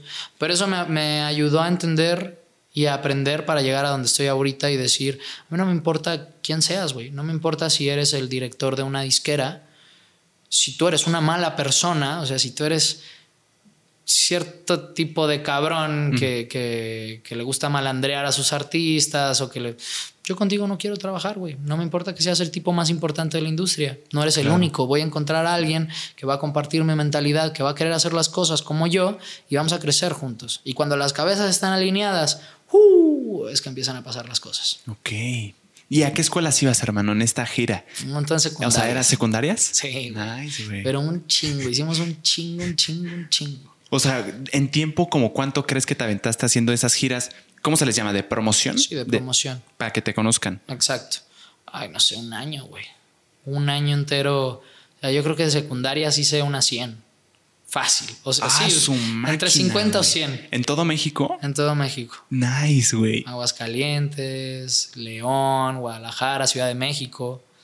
Sí, sí, fue mucho. A ver, hermano, pláticame. A mí nunca tuve la fortuna de que en mi escuela llegara un artista a cantar, pero ¿cómo era? Llegabas en los recreos, güey. Eh, sí, era como que les hacían su día de libre, ¿no? Entonces me llevaban a mí. Me llevaban a mí y no sé, a unos dos, tres artistas más. Este, a, entretenerlos, güey. Qué padre, güey. Sí. Y de acuerdo al género en el que te quieras em, meter musicalmente, es a los lugares a los que vas a hacer promoción. En, tu caso fue escuelas, pero hay otros lugares en los que funciona el que te conozcan. Hay un montón, hay un montón. Que serían bares. Sí, bares, antros, o sea, no sé, yo, yo me llegué hasta meter a Tepito alguna vez con, con ciertas radiodifusoras muy de Tepito. Mm. Este, me llegué a meter a justo Flow La Lagunilla como a, dar algún showcito por ahí. Fueron contadas las ocasiones, ¿no? Ok. Eh, pero sí, Sí, yo, yo, creo que todo, yo creo que tienes que estar en todos lados y conocer. Ya. ¿Qué tanto funciona el, el generar eh, potenciales? Eh, no lo quiero ver tan frío, gente que le guste tu música y que te quieran, o sea, que quieran ver lo nuevo, persona a persona, o sea, yendo a shows presenciales de promoción. Em, ¿O será más valioso hoy en día meras redes sociales? Yo hoy por hoy recomiendo más, o sea, nunca soltar el contacto con la gente, pero creo que si vienes empezando y quieres hacer algo, TikTok es la manera para, para de verdad llegar a la gente. Totalmente, cabrón. ¿Por qué? Porque TikTok ahorita tiene un alcance bien cabrón, güey. Y todo el mundo lo está viendo y hay y está el algoritmo es tan bonito que te lleva a la gente que quiere consumir tus cosas. Entonces, si tenemos esa herramienta, hay que aprovecharla, güey. Las redes sociales no son el futuro, son el presente, cabrón. Son el presente y hasta el pasado, porque ya pasó. Este, ya, ya han salido artistas únicamente de redes sociales, ¿sabes? Entonces, yo me pondría ahí y no, y no confundir a la gente, güey. O sea, no. Promociona tu música. Si, si vienes empezando, promociona tu música. No te pongas a hacer bailecitos, no te pongas a hacer otras cosas, porque tú eres un artista y al principio te va a ir de la chingada, pero no estés buscando, no estés buscando los números, no estés buscando la viralidad. Sé honesto contigo, real con lo que tú eres mm. y sigue picando esa piedra y va a pasar. Y te lo dice una persona que la ha cagado muchísimo haciendo precisamente esas cosas, güey. Eh, y tiene mucho sentido, te agradezco que lo digas, hermano. Además, yo veo en el que lo valioso es que te conozcan por lo que eres y por lo que quieres transmitir. O sea, puede llegar a ser contraproducente que te crees eh, este personaje que tú dices que hace cosas eh, que creen que va, o sea, que funcionan, pero que no eres tú. Creo que puede ser contraproducente incluso porque la gente que te está siguiendo, que le gusta ese personaje, es ese personaje, no eres tú como tal. Se me hizo valioso el consejo, hermano. Sí, sí, sí. O sea, para toda la gente que está empezando en esto, honestamente, TikTok es la vuelta si quieres hacer música. Y, mantente leal y real a tu música. No te pongas a hacer tonterías, este, pero aprovecha la plataforma para promocionarte bien. ¿Qué tan difícil es producir y sacar tu primer canción como artista? La primera, dificilísimo porque no sabes un carajo. Ok. Eh, ya después vas agarrando callo y cada vez son más rápidas las cosas. Por ejemplo, toda esta nueva escena del trap que se está formando con, con Dan García y con Ibarra, Rito y demás. Este tenemos nosotros como dos lanzamientos al mes, más o menos, güey. Este, yo creo que sobre todo estos niños, los alucines, son un gran ejemplo para la gente que quiere empezar a hacer música. Porque esos vatos no es como que llegaron con, con lana, ¿sabes? O no, esos güeyes eran cuatro cabrones en un cuartito trabajando todos los benditos días, promocionándose en TikTok, haciendo las cosas bien, güey. este, entonces son un gran ejemplo de que no se necesita dinero en este pedo. Y es la constancia y, y juntarte de gente que tenga el mismo sueño que tú. Te digo, cuando las cabezas están alineadas algo bueno pasa. ¿Cuál es el proceso para sacar esa primera canción, hermano? Te lo pregunta un ignorante total de la industria. A ver, primero te van a decir que eres un pendejo y que no sabes nada. Así me pasó a mí. Primero te van a decir, cállate los Cuando vas a llegar con un productor musical, porque seguro eh, les pasa mucho así como, eh, ayúdame, que no sé qué. Si llegas con alguien de mucho nivel, de mucha trayectoria, te va a decir, cállate los hocico y déjame hacer las cosas. Sí, vamos a hacerlo, pero va a ser de esta forma. Eh, perdón que te interrumpa, hermano. Para llegar a ese productor en principio, o sea, me encantaría saber todo el proceso. ¿Qué tuvo que pasar, güey? ¿Dónde te vio? Mm. ¿Tú lo contactaste? No sé, los contactas. Hay mucha gente que, o sea, los productores tienen un fin, no sé, te pueden decir, te voy a cobrar dos mil pesos, tres mil mm, pesos, ¿sabes? Cuatro mil pesos. Sí. Este, después quizás puedes hacer una relación personal con ellos, pero eso viene después. Nice. Este, entonces llegas y vas, y vas a hacerlo horrible. Tu primer día en el estudio va a ser espantoso, no te van a salir las cosas, pero, pero ya después vas a ir agarrando experiencias. Tu primera canción es muy, muy probablemente vaya a ser muy mala, a menos de que ya tengas un equipo muy grande detrás tuyo que esté cuidando cada detalle, ¿no? Que no es común. Y muchas veces ese equipo te lleva por otro lado. O sea, te, ve con un producto, y me entiendes. A huevo, sí, sí, sí. Es muy complicado, sobre todo si eres un chamaquito. ¿Dirías que al principio está bien? O no? O sea, el, pues tú no sabes, estás llegando a la industria, hacer lo que te digan, aunque no vaya con tu género, para empezar, ¿crees no, que yo creo Que no está bien, güey. Ok. No, yo creo que no está bien. Yo creo que en realidad lo que funciona es cuando tú eres honesto y no te pones a pensar en nada más que juntarte con gente que tenga tu, mentalidad y hacer música con ellos. gente de tu edad, güey. Gente de tu edad que esté, que, que esté que tenga los mismos intereses, que te entienda, güey. Mm. Este, y no pasa nada si tu primera canción es una mierda. Honestamente, yo creo que mi primera canción es una mierda. Este, Pero tiene que serlo, ¿no? Pues uno va aprendiendo. El estudio es como ir al, boxeo. De repente esos jabs van a pegar más fuerte, ¿sabes? Sí, claro. Tu primera rola es una porquería. O sea, hablo en general, no de la tuya. Ah, no es un ataque personal. Eh, empiezas contactas a un productor, tienes el, éxito, algo vio en ti que pues dice, ahora le vamos a hacer la primera rola, em, te metes al estudio. Trabajas, la sacas. O sea, creo que el principal problema con estos chamaquitos es que piensan que es muy difícil sacar música. Hoy por hoy no es muy difícil sacar música, solamente que las barreras las tenemos en la mente. consigue una distribuidora, entra a internet, Google, ponle DistroKid este, y sube tu música a través de eso. Porque tienes que empezar, porque tienes que aprender de tus errores. Y hoy por hoy hay tanta música, güey. A mí me hubiera encantado que alguien me dijera esto cuando yo empecé, porque yo lo veía así. Yo lo veía como qué complicada la industria musical, tengo que estar rodeado de un montón de gente. Al inicio no, güey. Al inicio saca tu música, no te pongas frenos. Si tienes una canción lista, bueno, va para la calle en tres semanas, ¿sabes? No te esperes. Música, música, música, pum, pum, pum. No tiene que ser ni la mejor portada, ni la mejor mm. mezcla, ni la mejor nada. Vas a ir aprendiendo en el camino. Sí te recomiendo que grabes, no sé, 30 demos antes de sacar una canción. O sea, que digas, ok, ya le estoy metiendo cabrón, ya me gusta como le meto. Entonces, cuando arrancas, ya no, ya no parar. Mm, pero arrancas ya con 30 experiencias pues pasadas. güey, ¿sabes? O sea, sí, claro. Lanzar la música, tú vas a aprender de tus errores. En tu computadora tu música no sirve de nada. Tú sácala, no sabes qué va a pasar, no sabes si va a conectar contigo la gente. Y si no conecta con una, saca otra y otra y otra y otra. O sea, creo que lo más importante es que te pongas en una posición encuentres la manera de sacar esa música. O sea, que no te, que no te esté costando un ojo de la cara. No sé, asóciate con un amigo tuyo que produzca. Si tú eres rapero, llega con un productor y dile, eh, güey, vámonos a hacer algo a largo plazo. Me gusta cómo trabajas. Mitad y mitad, güey. De todo lo que genera la canción y todo lo que genera nuestras rolas. Vamos a hacer 10 y a ver qué pedo. Ahora, cámara. Y no te esperes un año en sacarlo, ve sacando. ¿Qué tan caro es producir una canción? ¿Qué se necesita? Puede costarte 25 mil dólares o más, o puede costarte cero producir una canción. Todo depende del negocio que llegues con la gente y con quién estés trabajando, güey. Tiny te va a cobrar, no sé, 28, 29 mil dólares, ¿sabes? Y tú puedes escribirle a Tiny y decirle, eh, Tiny, tengo 29 mil dólares. Y probablemente te diga, o sea, si le metes, Tiny te va a decir, sí, ven, ¿sabes? O sea, pero si le metes, ¿no? Si hay algo interesante ahí. Claro. quizás exageré, no le escriban a Tiny, por favor, no vayan a decir que es mi culpa, güey. Este. Pero, y la, y la otra es llegar con un cabrón que esté creciendo como tú y apoyarlo y apoyarse entre ustedes y, y, que, y, ver los frutos juntos, güey. Ya hay la tecnología suficiente en computadoras, en cosas que sí puedas comprar que no sean carísimas para que puedas tú producirte a ti mismo una canción o sí. tiene que ser en estudio? No, sí, ya hay. Ya hay. Métete a YouTube, ve tutoriales, aprende. Yo me grabo a mí mismo, por ejemplo. Yo tengo el Cubase craqueado. Este, con mis plugins y demás. Y yo me grabo a mí mismo. Entonces, no, creo que, creo que las excusas están en la mente. Ya tenemos un chingo de herramientas para hacer lo que queramos. Nice. El proceso de masterizar también se puede hacerlo tú mismo.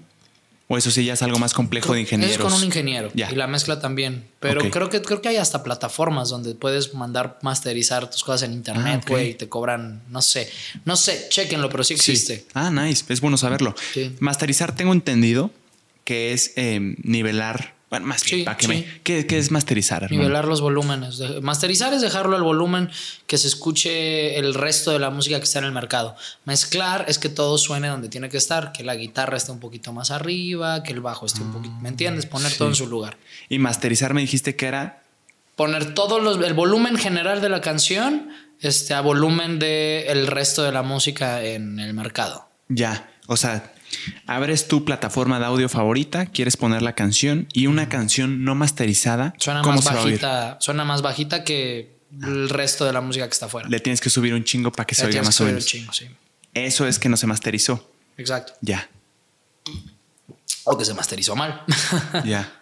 Y te das cuenta fácil, ¿no? De que no está masterizado, ¿no? Luego, luego se escucha más chiquito. Nice, hermano. Em, oí decirte que hay artistas que tú respetas y admiras que te han presentado a otros como este güey es el artista más trabajador de México o algo así. Eh, sí. sí, sí, en un evento aquí en Ciudad de México.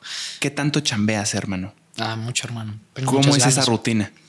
Tengo muchas ganas, te digo, si no estoy viendo qué TikTok hacer para promocionarme, estoy en una sesión de composición. Yo tengo mi estudio en mi casa y es a donde ahora todos los del trap han ido, ¿no? ha estado Das, Dan García, toda esta gente, ha ido Virlan García, ha ido un montón, un montón de gente ha pasado por allá. Entonces yo me levanto y lo primero que hago es ir al estudio con un café en la mano y si no estoy viendo qué TikTok hacer, es este, tengo una sesión hasta las 3 de la madrugada o estoy teniendo juntas eh, o estoy a lo mejor contactando a alguien con el que quiero trabajar. O sea, 24/7 estoy viendo qué puedo hacer por mi carrera. Siempre algo. Sí. ¿Cómo todo esta friega, toda esta rutina, todo el estar movido, no te afecta en la creatividad? Se tiene como una imagen, un estereotipo del artista que es como súper creativo y tiene que estar metido en el arte, güey, nadie me moleste y quiero estar encerrado. ¿Qué pues yo soy diferente, güey. O sea, a mí, me gusta el negocio también, ¿sabes? O sea, porque yo quiero vivir de esto. Eh, Pero cuando te enrachas, por ejemplo, en el estudio, yo he tenido semanas de composición así que dos semanas donde estoy viéndome con diferentes personas todos los días para trabajar y ya es una racha, güey. O sea, esa creatividad te genera más creatividad y estás pensando en otras cosas. Y ya llega un momento en donde sí ya te quedas seco, ya es como de, güey, ya conté todo lo que podría contar. Tengo que salir a la calle a vivir algo nuevo para decir algo, ¿sabes? Wow, sí es cierto, güey. ¿Has tenido bloqueos creativos? Sí. Que digas, no me está saliendo nada. Sí. ¿Cómo lo superas? Al principio me frustraban un chingo, pero ahorita ya lo dejo descansar. Es como de, ok, hoy no va a salir ni madres, quizás mañana tampoco, me voy a dar unos días. Y de repente un día estoy en un café y veo pasar a alguien y se me ocurre algo, no sé, como de, de cómo viene vestido o lo que sea. Y empiezo a tirar barras, barras, barras y ya, y ya digo, ah, ok, volvió la musa. Y ahí es cuando me vuelvo a meter al estudio. ¿Qué tan frecuente es que sucedan estos bloqueos? No, suelen pasar mucho, güey, pero hay que saber lidiar con ellos y no frustrarse, güey. O sea, cada tres meses. Eh, depende, a cada uno le da diferente, güey. Cada uno es diferente. No puedo decirte algo en específico. Ya. es, muy normal, ¿no? Sí. O sea, hay más cuando. Hay, hay, algo que se llama en la industria musical campamentos de composición, ¿verdad? Ajá. Platícame un poco de eso, hermano. ¿Cómo es? ¿Para qué es? ¿Cómo se vive mm, eso? Pues ahora el último que hice fue aquí en Ciudad de México en mi, en mi estudio, justo. Fue código eh, con McEnroe, que es un productor de España, y ese lo armamos entre nosotros. Ese no nos lo armó ninguna editora o ninguna disquera. Cody me escribió y me dijo, hermano, voy a estar en Ciudad de México. ¿Qué onda? ¿Armamos, trabajamos una semanita? Le dije, sí, va. Y entonces un día éramos nosotros tres solos, al otro llegaba Dan García, al otro venían toda la clica de los alucines, después llegaba Karen Méndez, eh, y trabajábamos canciones para todos nosotros. Y era una semana. Escribe y graba, escribe y graba. En... Estábamos haciendo como dos canciones al día, más o menos. O sea, se encierran en un estudio todos y la creatividad de todos funciona para todos. Eso es un campamento de composición. Sí. Nice. O sea, em, se van turnando de que, ok, ahora, ¿qué, me recomiendan aquí de mi canción? Y luego la tuya. O sea, ¿todos se, retroalimentan entre, entre todos? Sí, total. Ok. Sí, ahora, ahora trabajamos más que nada canciones como colaboraciones entre todos. Ah, ok. Sí, pero pues nos ayudamos de repente con las barras, ¿sabes? Ahorita, lo de Dan que me marcó muy, muy cagado, güey. Es lo que pasa, eh, estoy atascado con esta barra. Tengo ya toda la idea, pero no sé cómo cerrarla. Ya. Y le ayudas. Eso se soluciona, me imagino, fácil en un campamento de concentración donde hay cinco, seis, siete personas con un cerebro hecho para esto. Ah, huevo. Luego, es, luego no está tan bien que haya tanta gente en el estudio, porque son muchas ideas y no llegas a nada. Mm. Eh, yo digo que es bueno tener tres personas en el estudio, tres, cuatro, como tirando ideas y sobre un solo camino. Estos campamentos de concentración, ¿los ves como el forzarte, el obligarte a, a, ser creativo, a que salga porque salga? O sea, es como un, para el artista lo puedes ver como un, güey. Hay días que no sale nada, güey. Hay días que no sale nada. Yo fui a un campamento en, Miami una semana antes de este último. Y hubo un día que no salió absolutamente nada, güey. y me quedé platicando con, los, con el compositor. Habían dos compositores y un productor y yo. Entonces nos quedamos platicando y como que no llegamos a un, a un match. Mm. Yo quería unas cosas, ellos querían otras no salió y no me frustro, güey. O sea, yo ya no, yo ya no salgo del estudio diciendo, obligándome a, tiene que salir un hit, güey. Porque ahí es ah. cuando te bloqueas. Yo nada más fluyo. Yo nada más fluyo y cuento algo y al final lo escucho y digo, ah, está chingón, no está chingón, lo que sea, mañana será otro día. Pam, hacer una más. ¿Crees que la creatividad se entrene, sea una disciplina? Sí, sí, total. Es que te digo, el estudio es como boxear. Entre más estés ahí dentro, mejor, mejores barras vas a tirar más vas a entender por dónde va el pedo. Incluso cuando no te esté saliendo bien. Sí. Incluso cuando no te está saliendo bien, mientras más lo hagas, mientras más entrenes, mejor, mejor vas a estar. Eso he oído, hermano, que la creatividad en sí no es como un, ay, llegó, sino es un, le he estado chingando tanto, tanto, tanto y no desistí, aun cuando decía, güey, ya no hay nada aquí. Pasé esa, esa curva, esa curva, esa curva y pum, cabrón. O sea, a veces se piensa que es como, ah, llegó de la nada. También pasa. Pero con entrenamiento, ¿no? No, hay veces que pasa, simplemente pasa también, güey, y puedes tener un momento de iluminar, o sea, sabes que te iluminaste, güey, pero al final, a largo plazo, si quieres vivir de esto toda la vida y seguir haciéndolo, es pico y pala, pico y pala. ¿Dónde está la meca de la industria musical? Depende. Yo creo que la meca, hay muchas mecas ah, en realidad, pero de la industria latina, pues Miami. Ahí es donde puedes encontrarte a Duki, a, no sé, a Oscu, y de repente Snow the Product está en el estudio de al lado y de repente Carol G está grabando en el estudio de al lado tuyo. A mí me pasó eso, yo fui a grabar un, un tema, un estudio en Miami y en el estudio de al lado, en el mismo sitio tenía Carol G grabando, no me acuerdo si era Mami o alguno de esos temas, güey. Eh, entonces Miami es una buena meca para encontrarte con gente, pero Buenos Aires es muy importante, mm. ahorita con lo que está pasando, Medellín. Eh, ahora en Ciudad de México durante mucho tiempo no había nada interesante, siendo honesto. Y ahora está empezando a pasar algo lindo de que se está creando una escena musical. Somos varios aquí mm. y estamos levantando como la escena urbana. Eh, entonces Ciudad de México empieza a ser un punto importante. ¿Qué tiene que tener una ciudad para que sea buena para la industria, O sea, por ejemplo, el tema de Miami, ¿por qué Miami es tan estratégico para ser meca de la industria musical? ¿Qué tiene, güey?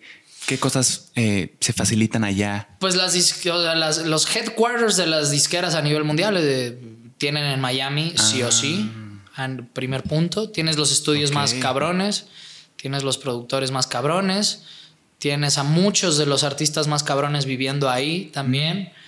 Ah es el talento que está acumulado ahí. Tienes medios también y, creo que es el conjunto de todo eso. Ya. ¿Tendrá algo que ver también con la ubicación geográfica de la ciudad? Chance ya me estoy volando, no, pero. Son muchos años que la gente se ha reunido ahí. Como, Es que como, como Miami se, se, reunió de latinos, como que era el sueño de, de, mm. todo artista llegar a estar en Miami, ¿sabes? Ya. Ahorita me hablabas también de Colombia, Argentina pero por el movimiento que ellos mismos hicieron. Ya. O sea, en Medellín hay unos productores que dices, te vuelan la perra cabeza, güey. Los Root Boys, Bull Nene está ah, ahí. Durante mucho tiempo Sky estuvo ahí también. Ahora hay unos chamacos nuevos que se llaman Golden Minds, que son unas bestias. Este, y todos ellos están en Medellín. Mm. Se reúnen ahí porque saben que es importante. Buenos Aires tienes a Big One, Stani, eh, no sé, un montón, un, también. ¿Por qué producirá tan buenos músicos y artistas Colombia? En específico han salido artistas gigantes. No sé, güey. ¿Tendrá algo especial? Digo, Colombia y Latinoamérica en general. No tengo ni idea. No Está tengo cañón, ni idea. ¿no? Sí, sí, Pasa también con Puerto Rico, por ejemplo, que, parece eh, manufacturera de talento. Sí, está cabrón. Está cañón, ¿verdad? Sí. Acá en, acá en México creo que Guadalajara es un lugar muy importante para... O sea, hay mucho talento de Guadalajara. Mucho. Ah. Nice. Me dices que ahorita también la escena en Ciudad de México está creciendo bastante. Sí, se está viniendo para acá, que eso es importante. Mm.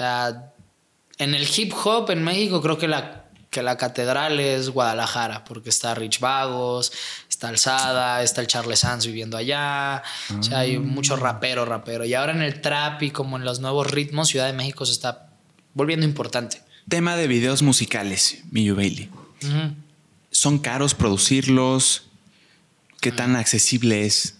Otra vez volvemos a lo mismo. Te puede salir en 100 mil dólares un video o te puedes juntar con un cabrón que sea creativo y sacarlo en, no sé, dos mil baros, mil baros, ¿sabes? O sea, depende de cómo hagas las cosas. Claro. Y yo creo que, o sea, ya con, con, las cámaras que tenemos y demás, no es necesario gastarse un dineral en un videoclip. O sea, no mm. es necesario, lo puedes hacer.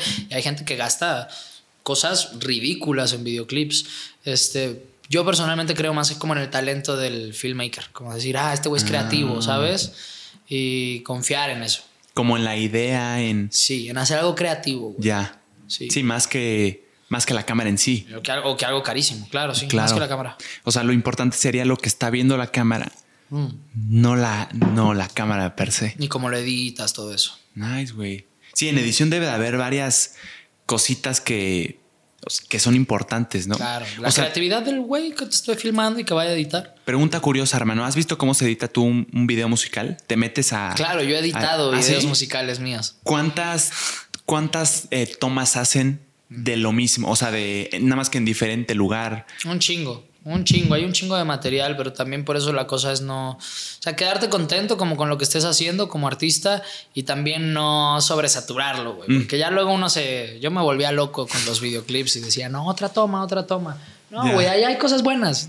Confía, confía. O sea, ¿qué dirás? A, tu, con tu experiencia, ojo de buen cubero, unas tres tomas que grabas, o sea, grabar toda la canción completa en diferentes lugares con diferentes outfits.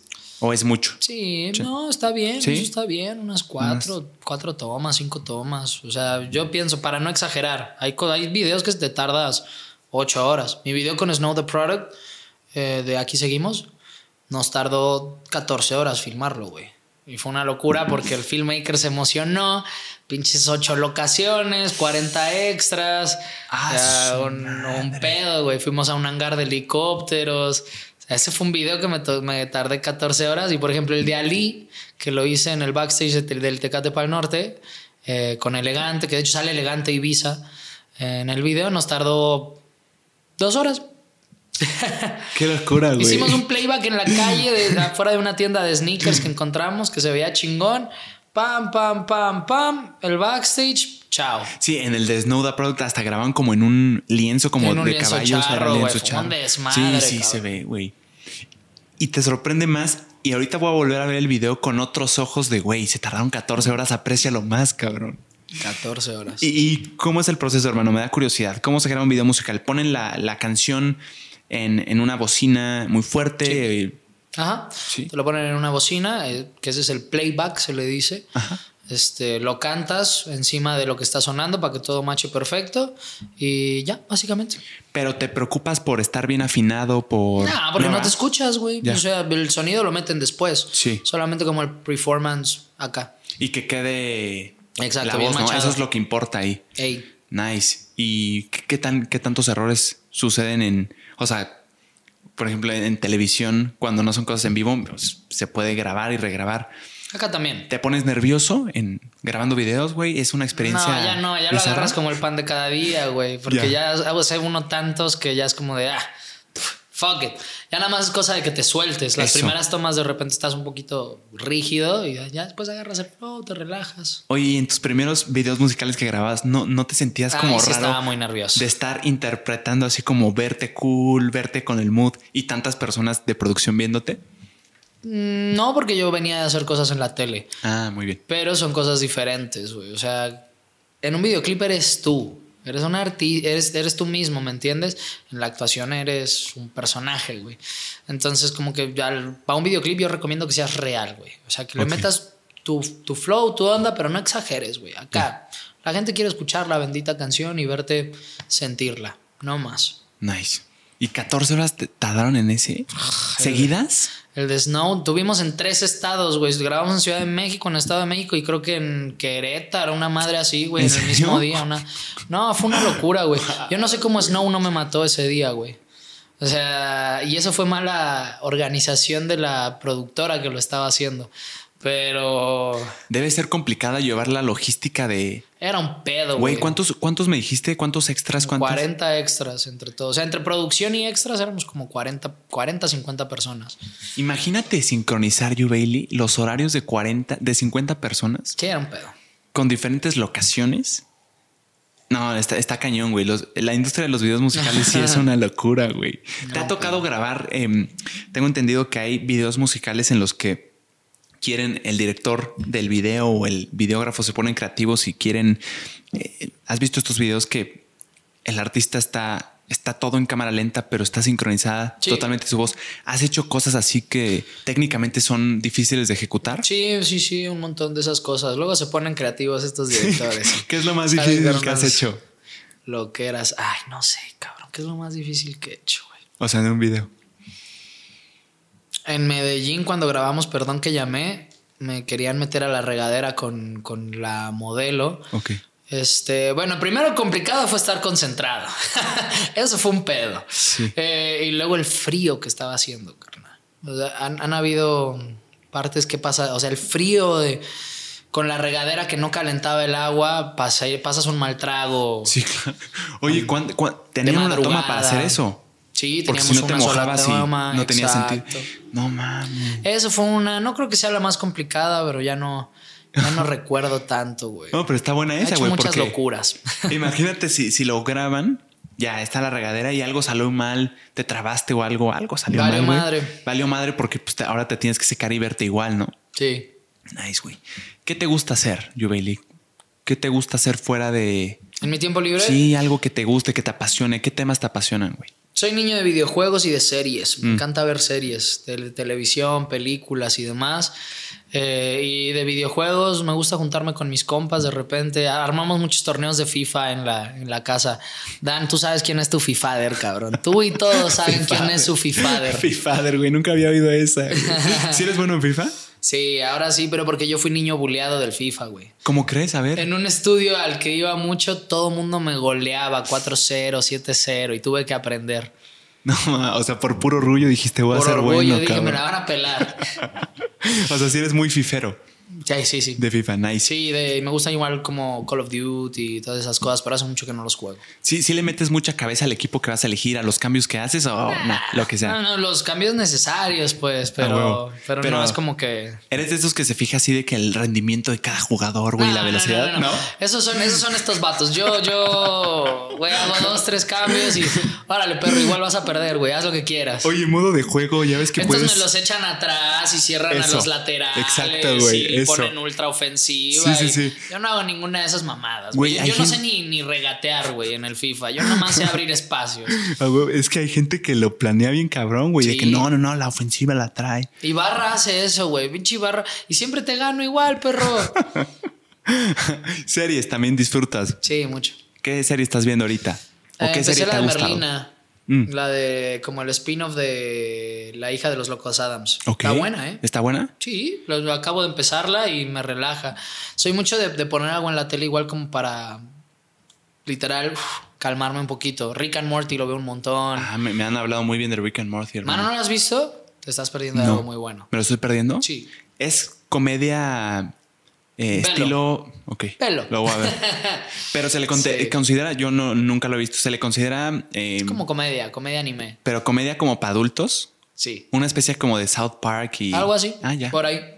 Güey, hay escritores brillantes en. Bueno, en todo el mundo de series. ¿Te, te aventaste la película de Ted? ¿Del osito? Sí, claro, increíble. ¿Te gustó? Mucho. ¿Te aventaste la 2? Me aventé la dos también. Está buena, güey. Em, series, libros, ¿te gusta leer? No, casi no leo. Ok. Casi no, nunca, nunca le agarré el gusto como a la lectura. Mm. Podcast. ¿Escuchas? Me gustan ¿Te los clips que aparecen. Te digo, yo, yo vine acá porque a mí me aparecen de repente tus clips y se me hicieron muy interesantes, güey. No, Dije, te "Ah, agradezco, hermano. compadre". Gracias, hermano. ¿Algún hobby que tengas em, que te haga despejar? ¿Dibujas? ¿Escribes? No, no tengo, güey. No tengo. Literalmente. Me gusta de repente ir a comprar ropa. Soy muy fan del streetwear. ¿Sí? Voy a ciertas tiendas como acá en Ciudad de México que muy poca gente las conoce, que son muy de nicho de streetwear. Eh, y cuando me quiero relajar voy y me compro una o dos cosas o veo lo que hay. O te digo, pongo algo en la tele, pero en realidad no hago muchas cosas más, hermano. Cuando Nice. tengo tiempo libre lo paso con la familia, Ah, chingón. porque ahora casi no los veo. He estado viajando mucho y pues, quiero estar cercano a ellos, ¿sabes? A mi papá, a mi mamá, mis, mis abuelos. Ahorita que viene Navidad, en la industria musical se acostumbra que Navidad es, es, es hora pico, es, son buenos horarios para estar dando shows, para viajar. O sí se acostumbra de que. Hay muchas cosas para? que frenan. Por ejemplo, las plataformas ya no te reciben un tema después del primero de diciembre. Ah. Te tienes que esperar, güey. este. Los shows, pues obviamente hay shows, porque la gente quiere fiesta y demás. Em, es como épocas ajetreadas, pero Navidad esa semana, a menos de que sean cosas muy específicas, casi no se toca, ¿eh? La gente también quiere pasarlo con su familia. Sí, claro. Mi querido Yubaili, ha sido un placer hablar contigo. Me pareció muy interesante, güey. Fui, fui el alumno de esta conversación. Gracias por, duro, por, por los consejos. Gracias por, por decir un poquito de tu experiencia. Espero que a la gente que le guste, que le llame la atención, que crea que tiene talento para, para poder inmiscuirse en la industria musical, No, huevo. le haya servido algo de lo que dijiste. te agradezco y algo que quieras decir, algún tema del que quieras hablar. Pues sobre todo a los, a los que están empezando a hacer música, repetirles eso, que no le tengan miedo. No es ni el dinero ni los contactos, eh, eh, son tus ganas de trabajar y de sacar música. De verdad, en tu computadora no va a servir de nada tu música. Sácala, sácala, sácala, sácala y ve la manera de que sucedan las cosas. Júntate con, con gente que piense como tú. Eso va a ser lo mejor para ti. Y nada, eso, hermanito. Gracias por tenerme por acá. No, gracias a ti, hermano. Síguela rompiendo y me da mucho gusto lo que estás logrando. Gracias, Machi. Puro México, perros. Gracias. México tiene escena, hijos de puta. Ya les había dicho. gracias por, la, por ser testigos de esta conversación. Que estén muy bien. Adiós. Bye. Qué chingón, hermano. Muchas gracias. A ti, perrote.